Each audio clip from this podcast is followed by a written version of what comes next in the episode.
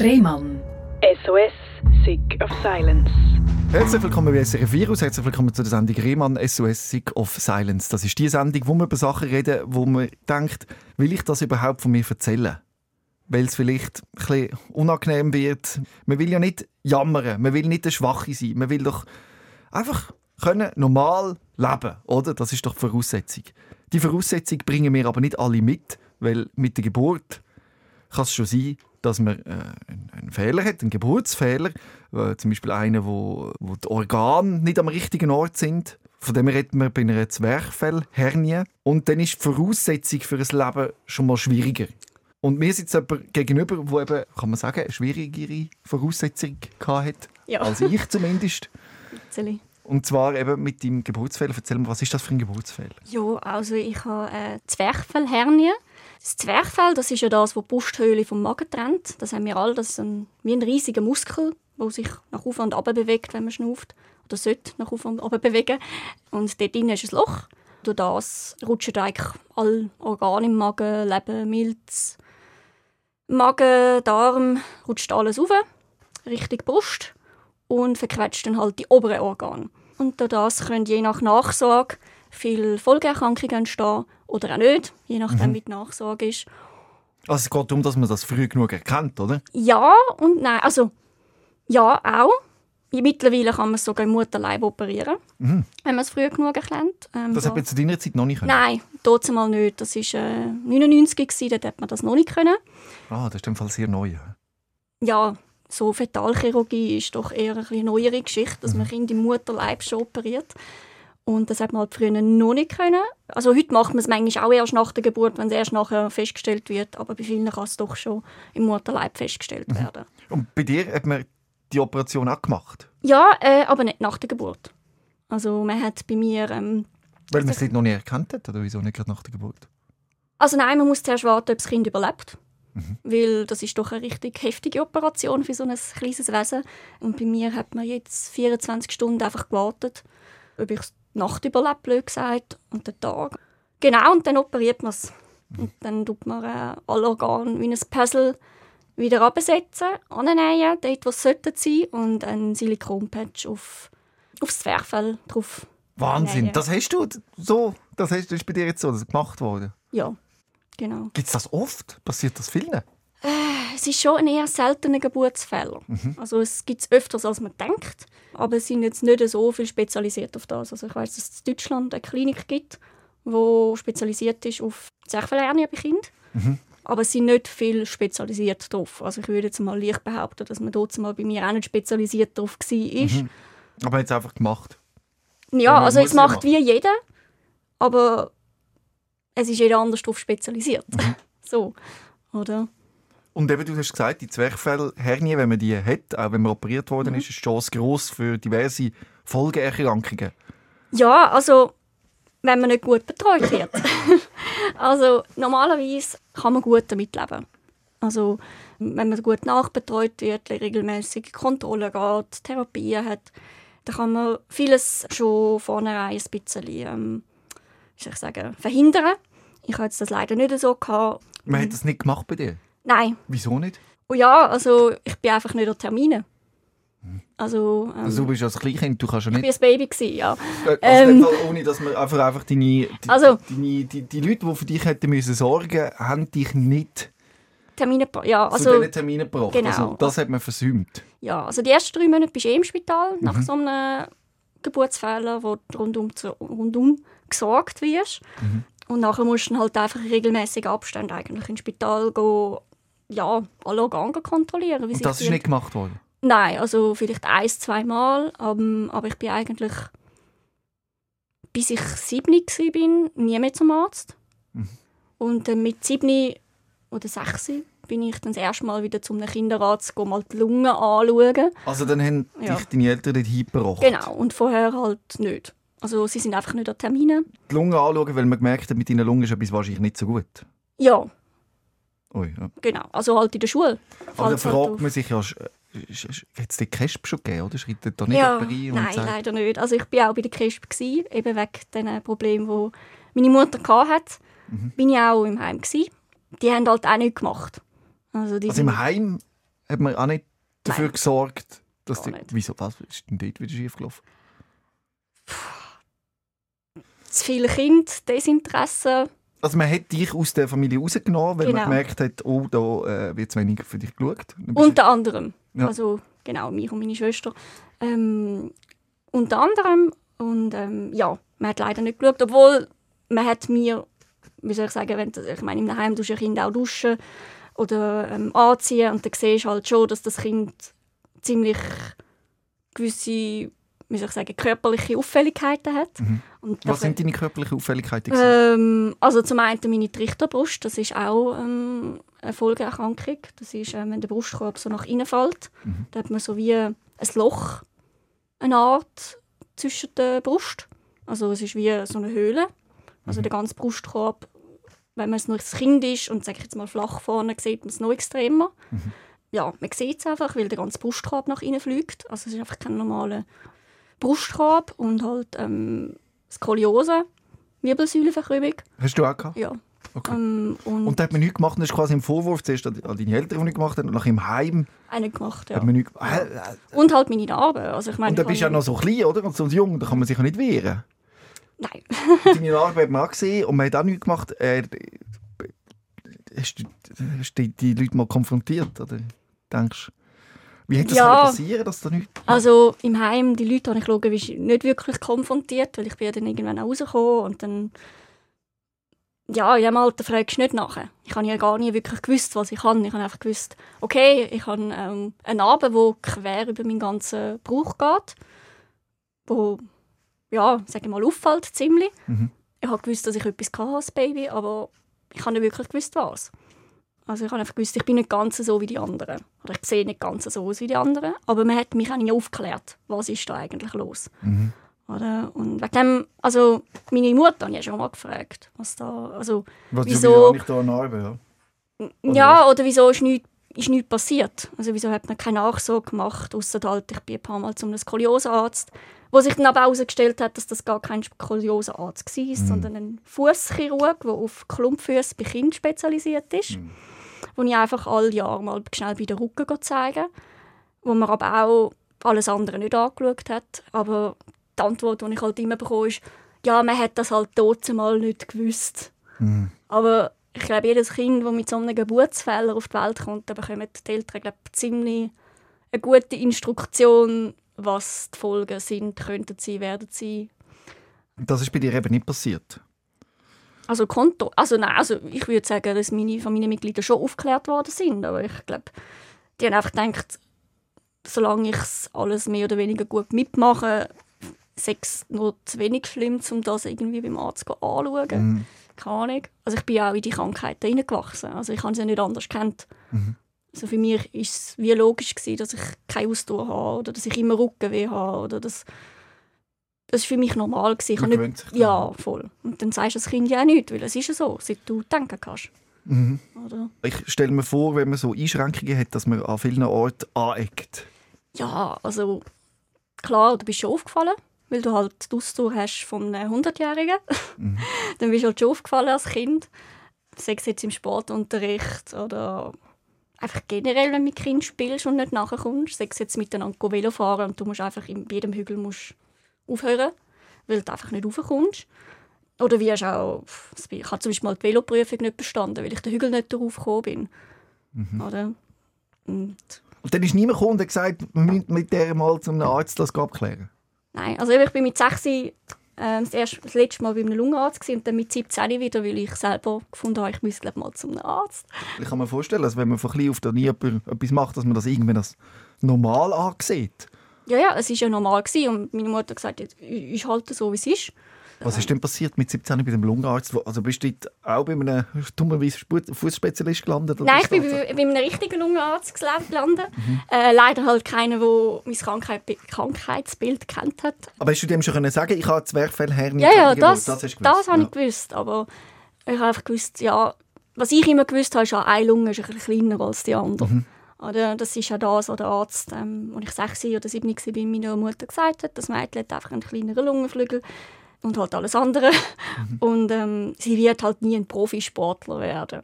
Ja. Ähm, wegen dem habe ich zum Beispiel auch nur ins Ballett dürfen. Weil ich dort gefunden ja gut, tun wir sie jetzt einfach vor allem schonen. Was jetzt auch nicht unbedingt äh, fördernd war für eine ähm, normale Entwicklung von einer Lunge. Und im Rest, ähm, Wobei Ballett kann auch sehr anstrengend sein. ja schon, aber das Kinderballett, dort gehst du jetzt nicht, ja, Okay, ja. es ist nicht so wie das Profiballett. Und, ähm, und dann mit 17 ja, also dort war eigentlich mehr. Gewesen. Ich habe in der Sek und schon in der Berufsschule, dann nachher habe ich einfach im obersten Stock Schule gehabt. Und Oh. das sind dann halt in der Sek vier Stück gewesen und in der Berufsschule drei oder vier Stück. Und dann habe ich halt einfach gemerkt, so, ja, ich komme die Stege nicht, also ich komme sie drauf, aber ich, bin Kampf. halt, ich brauche nachher zehn Minuten, bis ich wieder reden kann. Weil ich halt so schnaufen muss. Mir ist das vorher wie nicht so aufgefallen als Kind, weil ich halt immer die Vermeidungstaktik hatte. Also ich habe gewusst, ich muss einfach immer jede Anstrengung vermeiden. Weil mir das immer so eingerichtet worden ist von meiner Mutter. Ich hatte auch nie im obersten Stock Schule gehabt, oder, oder wenn ich daheim im obersten Stock gewohnt habe, in einem Block, dann bin ich aufgelaufen, habe Pause gemacht, bin aufgelaufen. Aber in der Schule hast du ja mit den Kolleginnen die Stege drauflaufen. Das ist nicht gegangen. Also es ist schon gegangen, aber ich habe gemerkt, dass ich nicht ganz so normal zu Weg bin wie sie. Nach dem. Und ja, dann fand ich, ich gehe mal zu einem Lungenarzt. Bin ich bei dem gewesen und zuerst mal natürlich ein bisschen verwundert, wieso bist du vorher nie zum Arzt? So? Ja, ist der Arzt verwundert oder du selber? Nein, der Arzt. Mhm. So, weil, ja.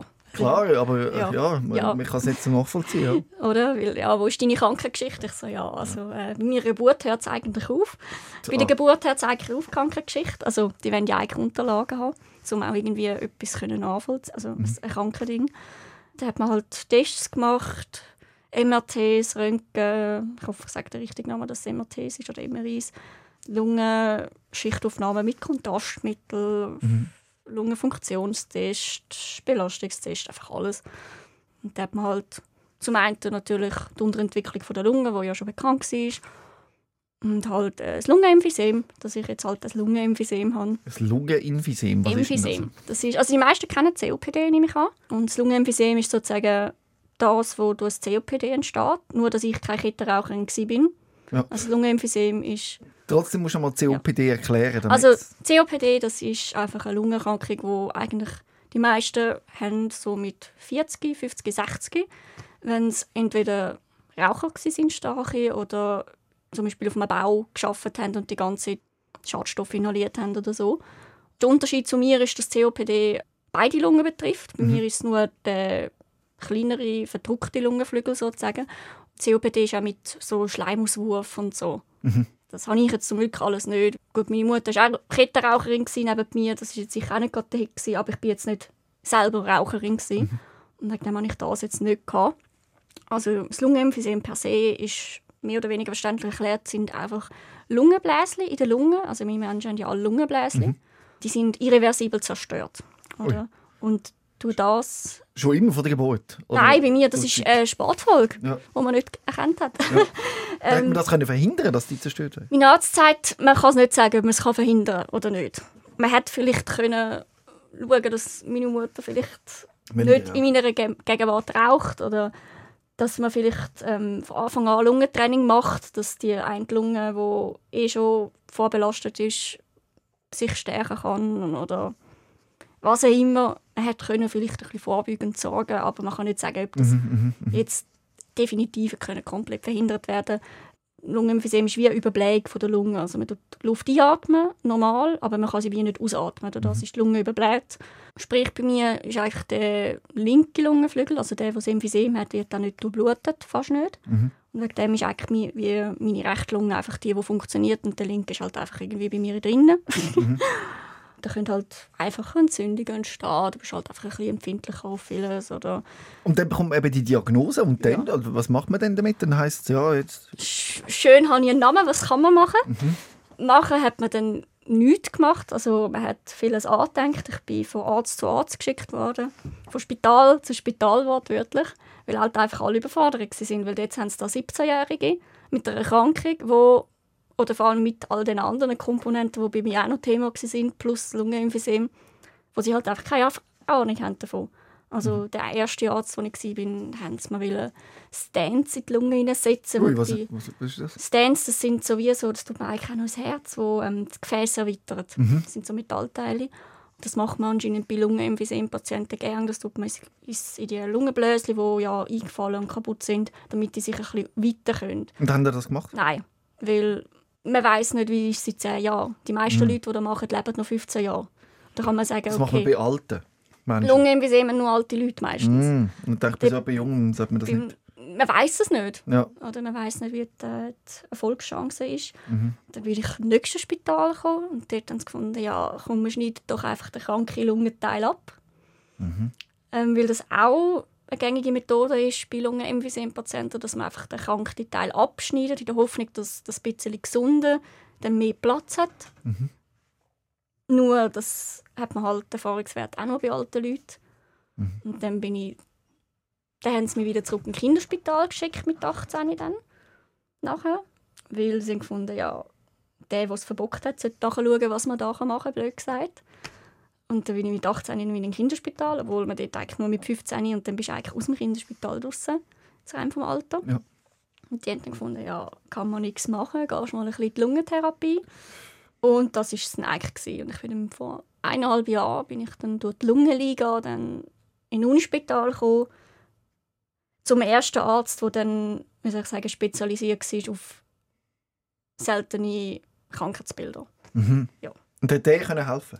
Helfen, soll ich sagen, er hat mir einfach das Gefühl gegeben, dass da mal jemand ist, der Ahnung hat. Mhm. Oder der mir mehr kann sagen kann als «Bö, ist jetzt halt, wie es ist. Ja. Keine Ahnung, du bist jung, wir wissen nicht, was machen. Er hat mir halt einfach mehr mich können aufklären was muss ich achten.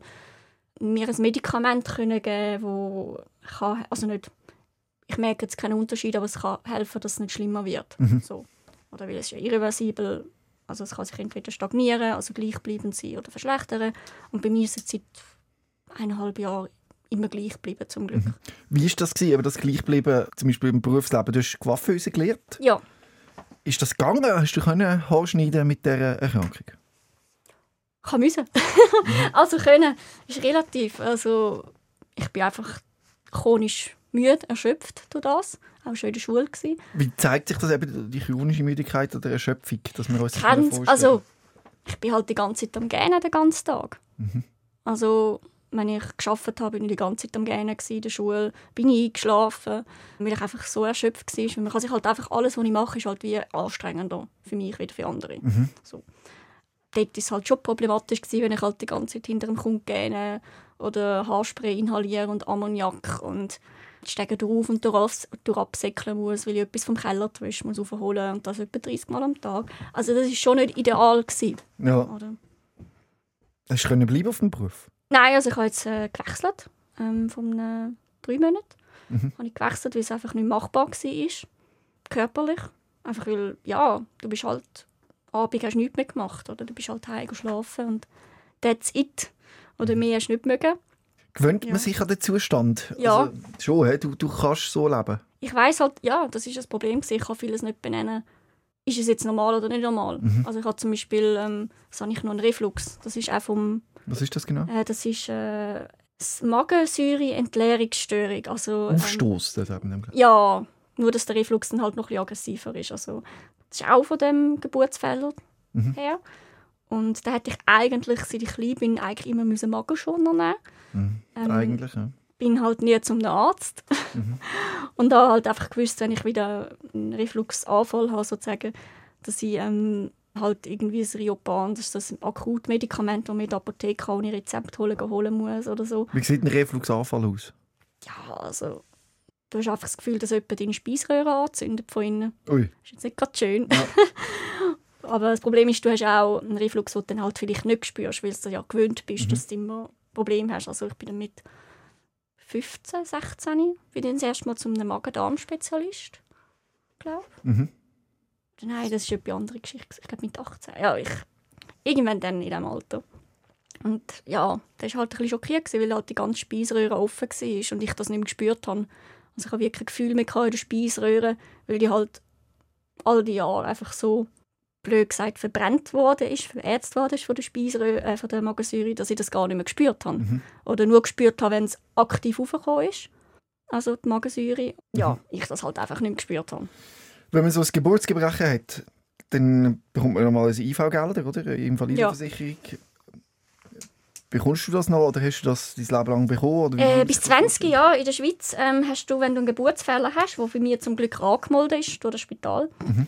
Hast du ähm, Geburtsgebrechen IV, das heißt alle Folgeerkrankungen, Therapien, die damit in Zusammenhang könnten gebracht werden, ähm, werden übernommen von der IV.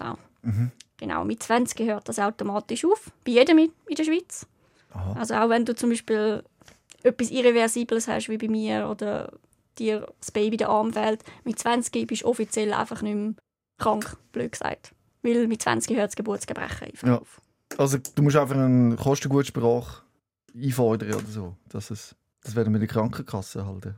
Ja, es ist einfach ein komplizierter. Also ich habe es vor allem gemerkt bei den Ärzten, als ich äh, eben 17 das erste Mal so zu den Ärzten bin, ich sage eben wegen der Lungen und so, da sind die, wie soll ich sagen, ein bisschen viel lockerer gewesen, was ähm, mögliche Therapien angeht, Lungentherapie, Physiotherapie wegen dem Rücken.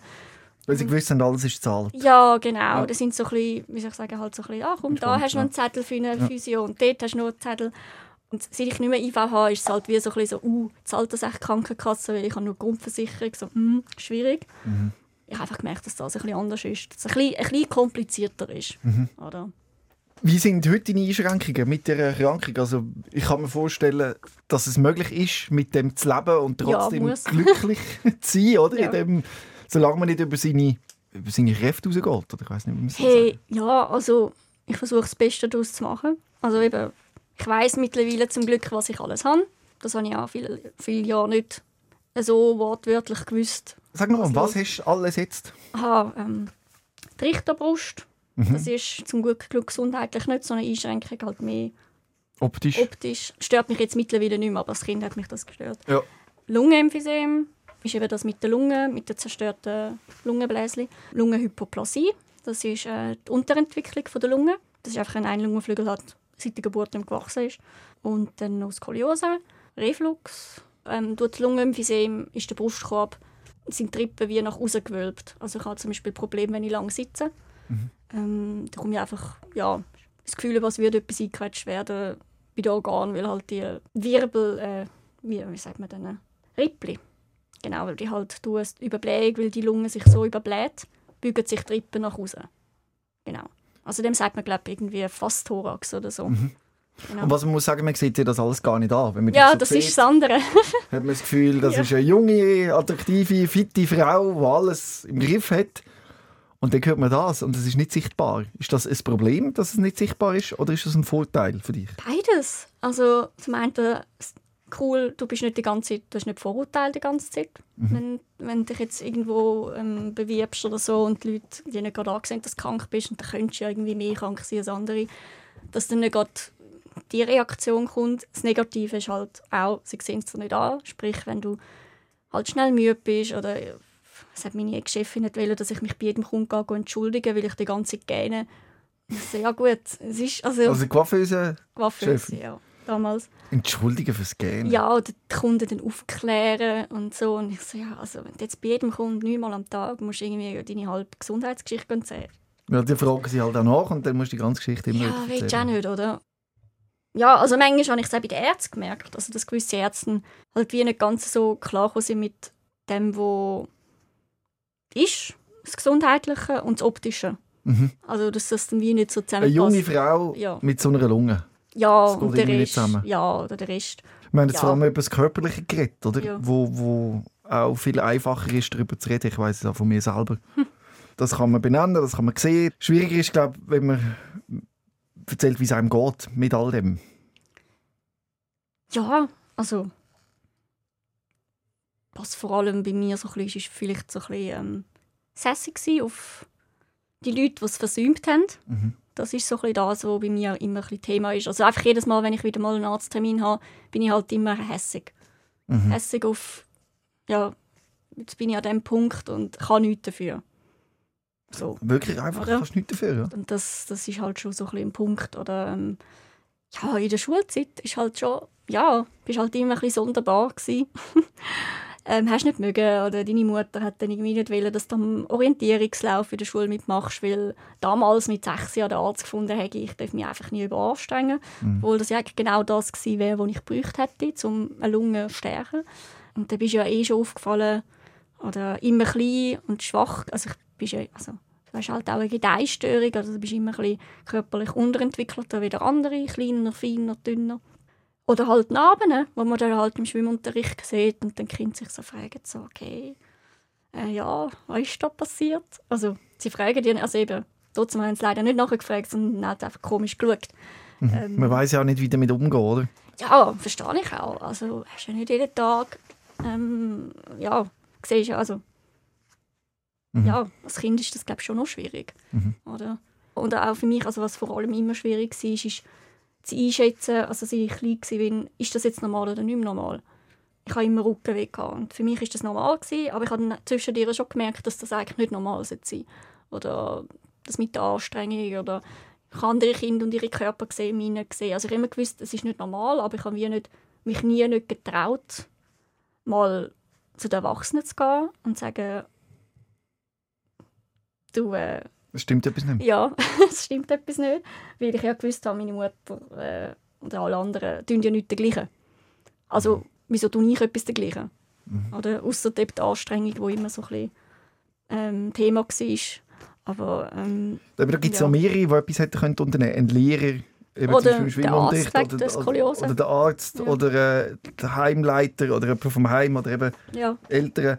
Und ich glaube, da fühlt man sich schon ein bisschen wertlos. Ja, ein bisschen ignoriert worden. Ja, mhm. halt so ein bisschen, ja, wertlos trifft es eigentlich schon ein bisschen. Also halt einfach so ein bisschen nicht genug wichtig. Oder? Mhm, das löst den Wut aus, oder? Ja. Plus, zum Teil bist du ja selber, ähm, hast du noch das Gefühl, du übertreibst. Ah ja. Das ja. ist auch so etwas, weil die anderen ja nicht Gleiche tun.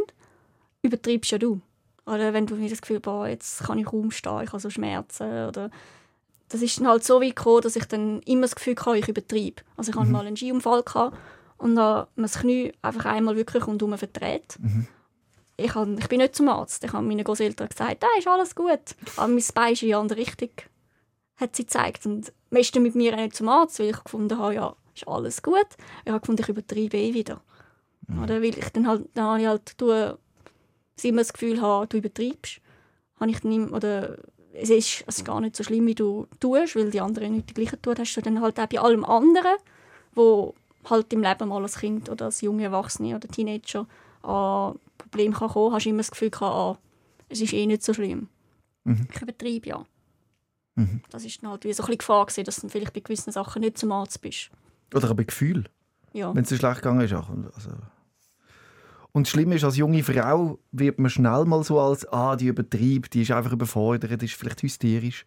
Das ja, das schneller gesagt. schon, ja. Man sagt dem Medical Gaslighting, mhm. ist der Begriff für das, wenn, man, äh, wenn jemand nicht ernst genommen wird ja. mit seinen Schmerzen.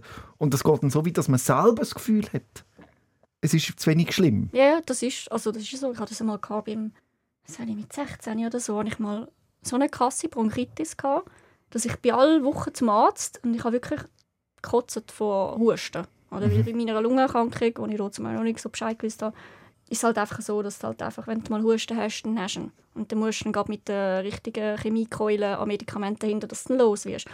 Aber das habe ich ja nicht gewusst. Und wegen hat dann der Arzt immer gefunden, ja, nein, komm, wir warten da, nimmst da nochmal ein Hustenzelt oder so. Wo ich dann am Schluss irgendwie, ich, äh, ich habe mal äh, im Heim gewohnt, irgendwie vor die Eingangstür und in die Eingangstür gekotzt habe von lauter Husten, bin ich dann zum Arzt und habe dann gesagt, ah, ich habe übrigens noch, äh, ja, meine Lunge ist glaube nicht ganz so gesund, habe ich mal mitbekommen. So, ja gut, äh, also dann, äh, mhm. und dann haben sie dann etwas dergleichen da. Aber vorher ist es für mich wie, okay, wenn der Arzt es nicht so schlimm findet, und finde ich, muss ich es auch nicht so schlimm finden. Mhm. Dann, ja da hängt das immer noch ein bisschen an dir oder bist du dir selber wichtiger geworden? Also, ja, ist immer noch so. Ich habe immer noch so ein das Gefühl, ich übertreibe. Ich bin nicht so wichtig. Nein, das nicht, aber ich habe immer noch so ein das Gefühl, ich, ich warte lieber, bis, blöd gesagt, Kacke richtig am Dampfen ist, bevor ich irgendwo hingehe. Wie ist denn das so, wenn du jetzt da die Geschichte erzählst? Jetzt erzählst du ja mhm. das alles ich finde noch witzig, wie du es erzählst. Du tust so, ah, und das und das und das und so und so und so und so. Du fühlst es, du fühlst es nicht, hä? Du, du spaltest den Schmerz eigentlich von dir ein bisschen ab. Nein, ich habe einfach schon genug anderes erlebt. Mhm. Also es ist wie nicht, es ist jetzt nicht, Es ist weniger schlimm, über das zu reden, gell, als über Psyche. Also für mich war es immer so, gewesen, weil ich Ja. habe ja einen Dickdarm Ja. verloren, eine eine Entzündung und das rausgenommen und so. Und ich habe sehr viel und gut über das können reden. Aber eigentlich, mein grosser Schmerz war meine alkoholkranke Mutter und mit dem müssen, das Leben mit dem müssen schlagen. Dann sind die Entzündungen im Darm und wo man den Dickdarm entfernt hat, eigentlich easy gewesen im Verhältnis. ja, also es ist schon, klar, über das ist schon einfach zu reden. Oder? Und Aber ich glaube, jeder körperliche Schmerz, das geht Hand in Hand mit der Psyche. ja, logisch. Also Und hast du die. Psyche auch so ignoriert, wie du den Schmerz ignoriert hast? Also hast du die Gefühle auch nicht zugelassen? Ja, nein, also was ich, ja, ja, nein, also Gefühle habe ich schon zugelassen. Ähm, aber was ich, was war, ist, ähm, ich bin ja durch die Heimgeschichte ja permanent in Therapie gewesen. Ich Also habe- psychologische Betreuung. Ja, genau. Seit ich 8 bin. Mhm. bin. Ähm, Und ist das gut gewesen? Okay. Ja. Das war okay. Gewesen. Ja. Also, ja. Das, aber das Problem war, ist einfach, dass ich nie etwas gesagt habe, wenn ich etwas hatte. Mhm. Also ich habe, sobald ich irgendetwas hatte, wo man vielleicht müsste wie einem Therapeut darüber reden, habe ich mich nicht getraut, darüber zu reden, weil ich Ja. das Gefühl hatte, boah, du kannst jetzt nicht noch mehr haben. Du hast ja schon alles andere. Willst jetzt nicht äh, noch mehr, noch mehr Probleme oder willst nicht noch mehr, wie soll ich sagen, deiner Familie gegenüber noch mehr Sorgen machen? Das war vor allem so ein bisschen der Punkt. Gewesen. Ah, also, jetzt sehe ich so das Bild, ich will nicht die Schwierige sein, weil du bist ja nicht, also man sieht ja, deine Familie hat dich nicht wirklich um dich gekümmert, im Heim hat sich wirklich nicht um dich gekümmert und du hast nicht wollen, die Schwierige sein. Ja, was zwar schwierig war mit all dem anderen, aber Ja, eben, ja, du hast nicht die sein, Ja. dass man dich eben kann lieben kann und du hast das Gefühl, wenn du krank bist oder psychisch schlecht geht, dann liebt man dich nicht. Oder nicht dich lieb. Nein, nein, das Liebe nicht. ist das falsche Aber Wort. Was ist das richtige ähm, Wort? Du willst dann nicht zur stre- Last, belaste ich die anderen. du willst nicht zur Genau. Last fallen. Genau, weil das Mami oder Du belastest die und du willst Genau. niemanden belasten. genau, die haben ja eh schon genug Probleme mit mir oder mit meiner Schwester oder wie auch immer. Mhm, Und das ist Du auch willst nicht noch mehr. Psychotherapie Wie? Das ist auch in der Psychotherapie Ja, gedacht. logisch. Das ist auch lustig, oder? Dort gehst du ja hin, um über deine Belastungen zu reden und du denkst, du willst den Therapeut nicht belasten. Ja, das auch. Ja, weil ich, das Ding ist, ich habe halt viel gemacht, gemerkt, dass die gewisse Therapeuten auch überfordert waren mit mir. Also sie haben normalerweise Kinder, die ja, Ist das so, werden. oder hast du das einfach immer gemeint? Nein, einmal ist Aber es so. mit dem gewesen. verdrüllten Knie hast du ja auch nicht den Grosseltern gesagt, was hast, weil du Angst hast, dass sie überfordert sind. Ja. Aber vielleicht hätten sie ja richtig reagiert. Vielleicht hätten deine Großeltern dich ins Spital gebracht, man hat das Problem gelöst. Vielleicht, wenn du dem Psychotherapeut getraut hättest, die Wahrheit zu sagen, hätte es können lösen Aber du gehst davon aus, dass sie so handeln wie deine Mutter. ja, gut, einmal habe ich auch ähm, Sie ignorieren dich und handeln nicht. Äh, ist einmal passiert mit 10. Mhm. Bin ich äh, zwei Jahre schon bei meinem Therapeut gsi und ähm, anfänglich ist es wegen Mobbing gsi und dann mit der Zeit habe ich das Thema nicht mehr wirklich, ist das für mich nicht mehr so ein Problem gewesen. Ich wollte über meine Geschichte reden Mhm. mit dem Therapeut. Und ich gesagt, ja, können wir jetzt bitte über meine Heimvergangenheit, Eltern reden und so und der hat dann an mir gesagt, nein. Mhm. Er hat gesagt, nein, das ist mir ähm, zu hart, ich will da mit Ja. dir nicht über deine Familie reden, das ist mir ein bisschen zu extrem. Und ich war 10 gewesen und dann habe Äh. gefunden, Meinst also ich nehme an, er hat das so gesagt, aber könnte auch sein, dass das bei dir so angekommen ist. nein, er hat es wortwörtlich so gesagt. Wow. Ja. Ich habe, ähm, Und es bestätigt dann, hat quasi deine Realität bestätigt, oder? ja, ja, Hast du vielleicht auch so gefragt, Entschuldigung, dass ich dir das vorwirf, ich glaube nicht, dass es so Mhm. war, aber dass du irgendwie so überzeugt bist, dass das mit deiner Familie und mit dem Heim so schlimm ist, dass du vielleicht in einer Fragestellung gesagt hast, ja, über das müssen wir ja nicht reden. Nein, das hat er nicht. gesagt, nein. Nein, das nicht. Ich habe es ein bisschen verschupft übergebracht, das Mhm. schon. Also ich bin schon so ein bisschen so, ja, könnten wir noch über das Thema reden? Ich glaube, das wäre noch wichtig.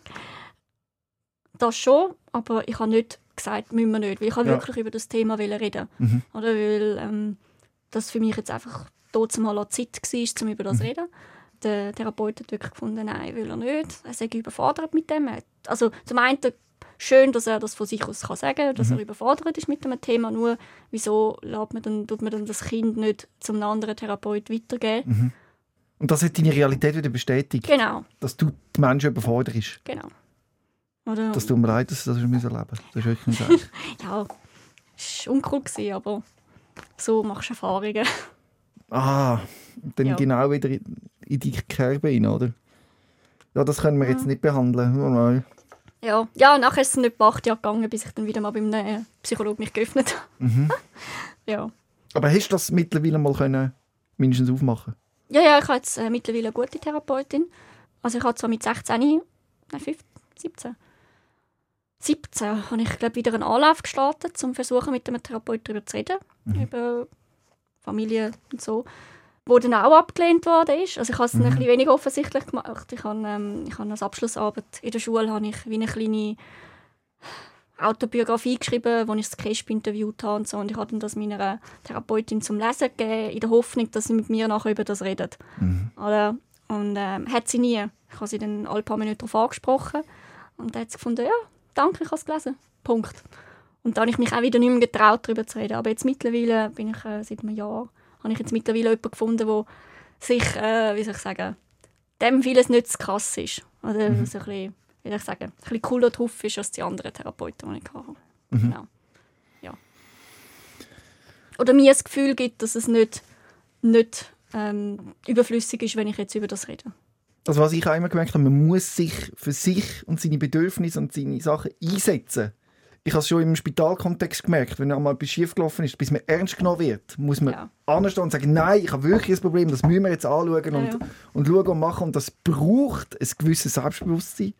Und ich kann mir vorstellen, dass es für dich, wo eben das Gefühl hast, ah, ich habe nicht den Wert, ich bin ein bisschen schwächer, ich bin einfach... Es ist jetzt halt so, dass du dich nicht hast können durchsetzen Ja, und dass also, das bis heute, bis heute das Problem ist. Und logisch kann man nicht dir vorwerfen, du hast dich nicht können durchsetzen Eigentlich andere Leute hätten sich müssen für dich einsetzen Und das ist nicht passiert. bis zu einem gewissen Alter wäre das sicher von Vorteil gewesen. Ja. Und jetzt, wie alt bist du jetzt? Ich bin jetzt 24 geworden. Jetzt bist du 24. Und jetzt bist du voll für dich verantwortlich. Ja, ja, zum, also schon seit Jahren. Also, Ja. ja. Zum Glück. Hast du das Gefühl, hast du die? Hast, bist du im, äh, im Fahrersitz? Ja, ja, also Oder ich mache, also Wirst gefahren? ich, ich, ich suche mir jetzt einfach mittlerweile, wie soll ich sagen, die passenden Leute raus. Also ich gehe jetzt nicht zu jemandem, sei es jetzt ein Therapeut oder ein Arzt oder wer auch immer, und merke, der kommt nicht raus oder Mhm. ist überfordert und bleibt dann trotzdem bei ihm jahrelang, sondern Ja. dann gar nicht zum nächsten. Sehr gut. Oder Leute eben wie dort mal der Lungenliga an und sagen, hey, könnt ihr mir bitte einfach einen Arzt empfehlen, der nicht überfordert ist mit schwierigen Geschichten, mit schwierigen Ja. Krankheitsbildern. Also ich suche es mir mittlerweile schon aus, gezielt. Ja. Oder? Jetzt kannst du das. Früher Ja, ja. hast du das nicht können. Nein, hast du ja nicht getraut. Ja, und Oder? vor allem bist du als Kind. Gewesen, also, ja, mal abgesehen davon, ja, das auch noch. du bist ausgeliefert in dieser Situation. Ja, ja, das schon. Und jetzt zum Glück nicht mehr. Ja. Aber fühlt es sich auch so an, als hättest du jetzt, bist jetzt nicht mehr ausgeliefert? Oder bist du immer noch gefangen in dem alten Ding? Nein, also ich fühle mich auch nicht mehr so ausgeliefert, aber ich merke schon, dass zum Beispiel meine ganze Familie mega Mühe hat mit dem Ganzen. Also für die ist das Mhm. wie noch so ein bisschen so. Zum einen schämen sich gewisse Leute, Fürs Nicht-Handeln oder was? Ja, dass sie nicht vorher, dass sie nicht reagiert haben oder nicht haben reagieren können, Mhm. weil eben gewisse würden wollen, aber können nicht Mhm. oder wie auch immer. Und ähm, für gewisse ist das, also gewisse Familienmitglieder ist das wie nicht existent oder sie, ah, sie, haben ja, sie haben einfach nicht Bescheid gewusst und so. Und ich so, ja doch, haben doch. Oder eben nicht nur müssen anschauen. Sie wollen das Problem bis heute nicht wahrhaben. Sie wollen jetzt auch Ja. nicht wahrhaben, deinen psychischen Schmerz. Sie haben deinen alten, würde Schmerz ja- nicht genau. wahrhaben. Sie wollen auch den nicht wahrhaben. Sie wollen einfach kein Problem. Ja, weil sie dann sich selber müssten Fehler zugestehen. Genau. Verdrängen. Genau. Oder? Und das ist dann, also das ist dann halt schon ein bisschen schwierig, aber so. Oder meine, also was meine Großmutter, das ist manchmal mega, ja, manchmal tut sie mir fast ein bisschen leid. Sie tut sich jedes Mal, sie ist jetzt 73 und jedes Mal, wenn sie Schmerzen hat irgendwo, was man halt hat im Alter, dann entschuldigt sie sich immer bei mir mittlerweile, weil sie sagt, ja, du hast ja auch etwas, aber ich merke das halt bei dir es tut mir leid, dies ist ja, glaube ich, viel schlimmer. Also jetzt mittlerweile, sie hat leid, leider hat sie mittlerweile ein schlechtes Gewissen, obwohl ich finde, sie ist mittlerweile der Letzte, der das sollte haben. Weil Großeltern können leider nicht immer intervenieren oder werden nicht so ernst genommen wie halt Eltern bei den Behörden. Leider. Und es tut mir manchmal mega leid, weil sie sich die ganze Zeit entschuldigen, dass sie jetzt rumklönen und ich halt nicht. Und sie weiß, dass ich wahrscheinlich mehr Mühe habe als sie oder ähnlich Mühe habe als sie bei gewissen Sachen, nur dass sie halt etwas dergleichen tut und ich nicht, weil sie sich halt nicht gewöhnt ist und ich wie für mich alles normal ist mittlerweile. Mhm. Ist das ein Wunsch von dir, dass deine Mutter oder eben die, die, die verantwortlich sind, das einsehen und sich bei dir entschuldigen? Wird, also, wird das etwas bringen? Ich, ich weiß nicht. Ja, also bringen schon- nicht. Sie müssen es verstehen, oder? Es wäre cool, Ja. aber es schön. ist okay, wenn nicht. Es ist, wie sie, also die Situation ist, wie sie ist. Ähm, es hat immer mehr gebracht als Kind, wieder jetzt. Ich muss jetzt einfach das Beste machen aus dem, was ist. So. Also sprich, jetzt halt irgendwie äh, mehr Sport machen, was ich als Kind halt nie haben dürfen. Oder Mhm. meine Medis nehmen, die ich sollte nehmen und eigentlich hätte schon sollen nehmen seit Jahren. Oder ich kann jetzt das machen. Mhm. Ähm, aber sonst, klar wäre es cool, aber ja. Das Schlimme ist, glaube ich, das kannst nur du selber machen. Ich habe mir, mir immer gewünscht, eben meine alkoholkranke Mutter, dass das irgendwie, dass sie irgendwann einsieht, was sie mir oder der Familie oder so angetan hat. Dass das Mhm. irgendwann so kommt und sagt, hey, es tut mir leid oder so. Aber es war wie nicht möglich. Gewesen. ja. Unmöglich eigentlich. Und der Einzige, der das hat können vergeben quasi bin ich selber, oder? Ja, ist ja so. Also ich mache auch... Ähm, Das ist schwierig, oder? ja, logisch. Also ich mache jetzt auch zum Beispiel, wie soll ich sagen, meiner Mutter mache ich jetzt auch nicht die ganze Vorwürfe, sondern eher Behörden, die dann halt Die nicht gehandelt haben. die nicht gehandelt haben. Also meine, von mir, meine Großeltern haben viele Gefährdungsmeldungen gemacht und gesagt, schaut, schaut dem Kind oder Nichts ist passiert. Ja. das Kind geht nicht ins Spital oder so. Und irgendwo, ja, egal, machen wir nichts. Oder? Und ich mache ihnen diesen Vorwürfe, weil meine Mama trotzdem mal heute in der Lage dazu war. Was nachher war im anderen Alter, das ist wieder eine andere Geschichte. Dort hätte sie die Möglichkeit gehabt, aber zu dem Zeitpunkt war sie nicht in der Lage, um sich ernsthaft um das zu kümmern. Und da hätten andere eingreifen, die nicht eingegriffen haben, obwohl sie Bescheid, also Meldungen bekommen haben. Mhm. Ihnen denen mache ich Vorwürfe. Oder, aber ähm, ja, vielleicht ist es ja gut gewesen, habe ich nicht immer alles gewusst, was mit mir los ist oder bin nicht noch, noch mehr zu den Ärzten, weil ich dann mich vielleicht noch spezieller gefühlt habe, keine Ahnung. Mhm. Ja, also wie mittlerweile ist es okay, also wie im Reinen eigentlich mit dem, was ist. Ich muss jetzt einfach versuchen, jetzt das Beste daraus zu machen. Und Jetzt eben Verantwortung übernehmen. Ja, Und ich glaube, die Person, die du dir gewünscht hättest, die die Verantwortung für dich übernommen hätte als Kind, die musst du fast selber sein jetzt. Oder ja logisch. selber, Ja. Ja, Also das Kind hat... Meine Schwester hat damals noch ein bisschen geschaut. Sie Mhm. war eigentlich so der einzige Mensch, gewesen, der so ein bisschen aufgepasst hat in der Schule. Ähm, ja.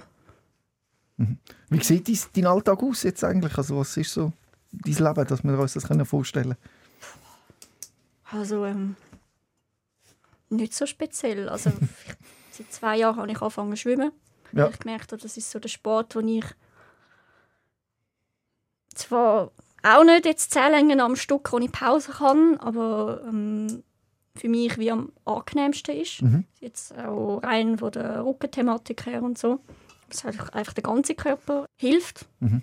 In allen Aspekten. Achte jetzt einfach, dass ich nicht mehr einem Raucher hinten dran stehe oder so. Und ich zum Mhm. Beispiel als Kind nicht mehr geschaut. Also mir ist das Kind ja egal gewesen, weil meine Mutter ist eine Kettenraucherin Ja. so. Also für mich ist das nicht schlimm gewesen, wenn ich im Rauch gehockt bin. Ich habe erkannt. Mittlerweile zum Glück achte ich, dass ich das nicht mehr, also dass ich nicht mehr äh, im Rauch stehe oder dass die Leute in meiner Gegenwart nicht rauchen oder so.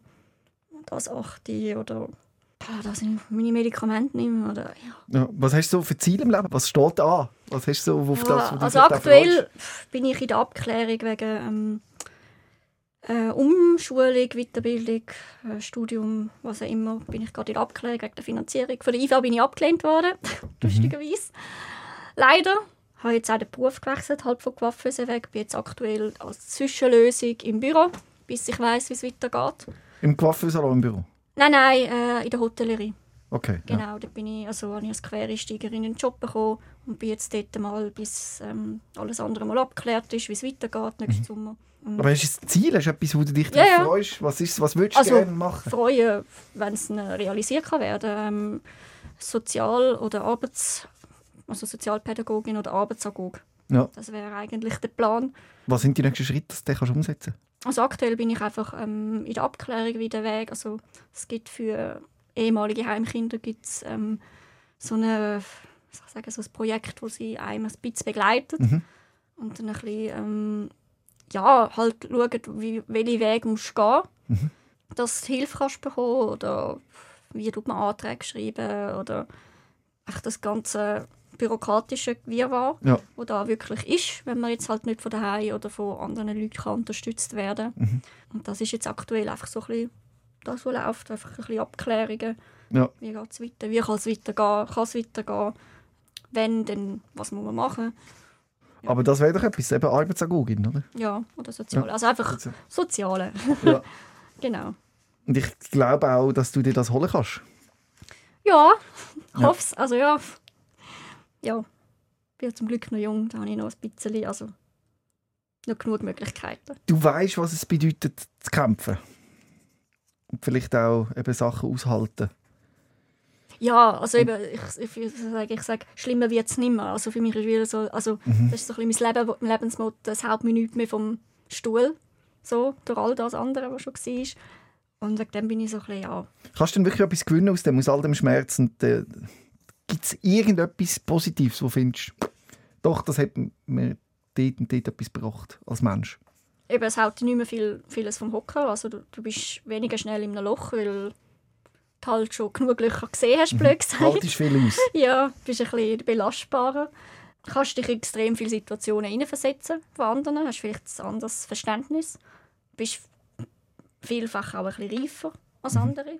Also, wenn du halt mit 14, blöd gesagt, schon ausziehst, und- also bist halt schon bist ein bisschen reifer und ähm, bist einfach vielleicht deiner selber ein bisschen mehr bewusst. Oder, Mhm. ja, oder ähm, du kannst vielem etwas Positives abgewinnen. Also jetzt eben mittlerweile die Narben, die ich habe, finde ich mittlerweile recht cool.